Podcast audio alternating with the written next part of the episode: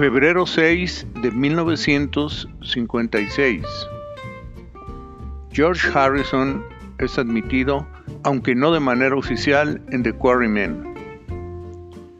Febrero 6 de 1958. The Quarrymen tocan en Wilson Hall en Garson, Liverpool. En esta ocasión, George Harrison es oficialmente incluido en The Quarrymen. Febrero 6, 1961. Los Beatles vuelven a tocar en Latham Hall en Seaford, Liverpool, por tercera vez en la misma semana. Febrero 6 de 1963. Continúa la gira con Helen Shapiro en el Cinema Granada de Bedford en Bedfordshire. Febrero 6 de 1964. Para la primera visita de los Beatles a los Estados Unidos, Capitol Records invirtió en promoción 50 mil dólares, entregando entrevistas previamente grabadas por los Beatles para ser usadas en la radio por los DJs americanos, como si estuvieran entrevistando a los Beatles en vivo. También Capitol tapiza el metro, postes, cabinas telefónicas de Nueva York con los stickers The Beatles Are Coming. Y la compañía de los Beatles, Celta Ebb, ofrece un dólar y una camiseta a los fans por asistir al aeropuerto a recibir a la banda.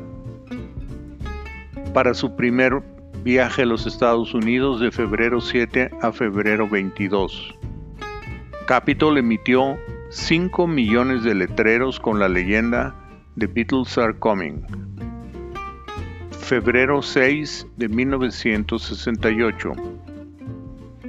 Continúan los ensayos de Ringo en Television Theatre de Londres para el show de televisión Sila de 10.30 de la mañana a 1 de la tarde y de 2 de la tarde a 6.30 que sería transmitido ese mismo día de 8 a 8.50 de la noche por la BBC 1. Febrero 6 de 1968. En el estudio 1 de EMI Studios de Londres, de 2 y media de la tarde a 8 de la noche, se realiza el copiado de la cinta de la toma 5 para la rola de Inner Light numerada toma 6 y se hace la sobreimposición sobre la toma 6 copiando a cuatro tracks la grabación que George Harrison había hecho previamente en Bombay en solo dos tracks. La rola quedó completa con la voz de George, cantando una letra tomada en su mayoría de un poema del libro Tao Te Ching, por recomendación del profesor de sánscrito de la Universidad de Cambridge, Juan Mascaró. La canción quedó lista para su primera mezcla. Después, más tarde, de 9 de la noche a 2 de la mañana, completaron Lady Madonna, con la grabación de la voz de Paul por segunda vez, un segundo piano, aplausos y coros de Paul, Johnny George y un puente con los tres Beatles imitando metales con sus manos alrededor de sus bocas.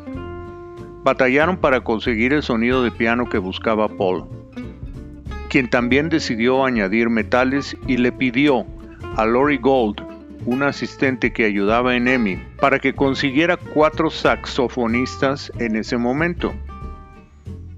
Harry Klein en el sax barítono, Ronnie Scott en el tenor, Bill Jackman en otro sax barítono, Bill Povey, sax tenor, quienes tocaron de acuerdo a lo que Paul les indicó, ya que Paul no tenía partitura y tuvieron que hacer infinidad de tomas hasta que quedó la canción completa.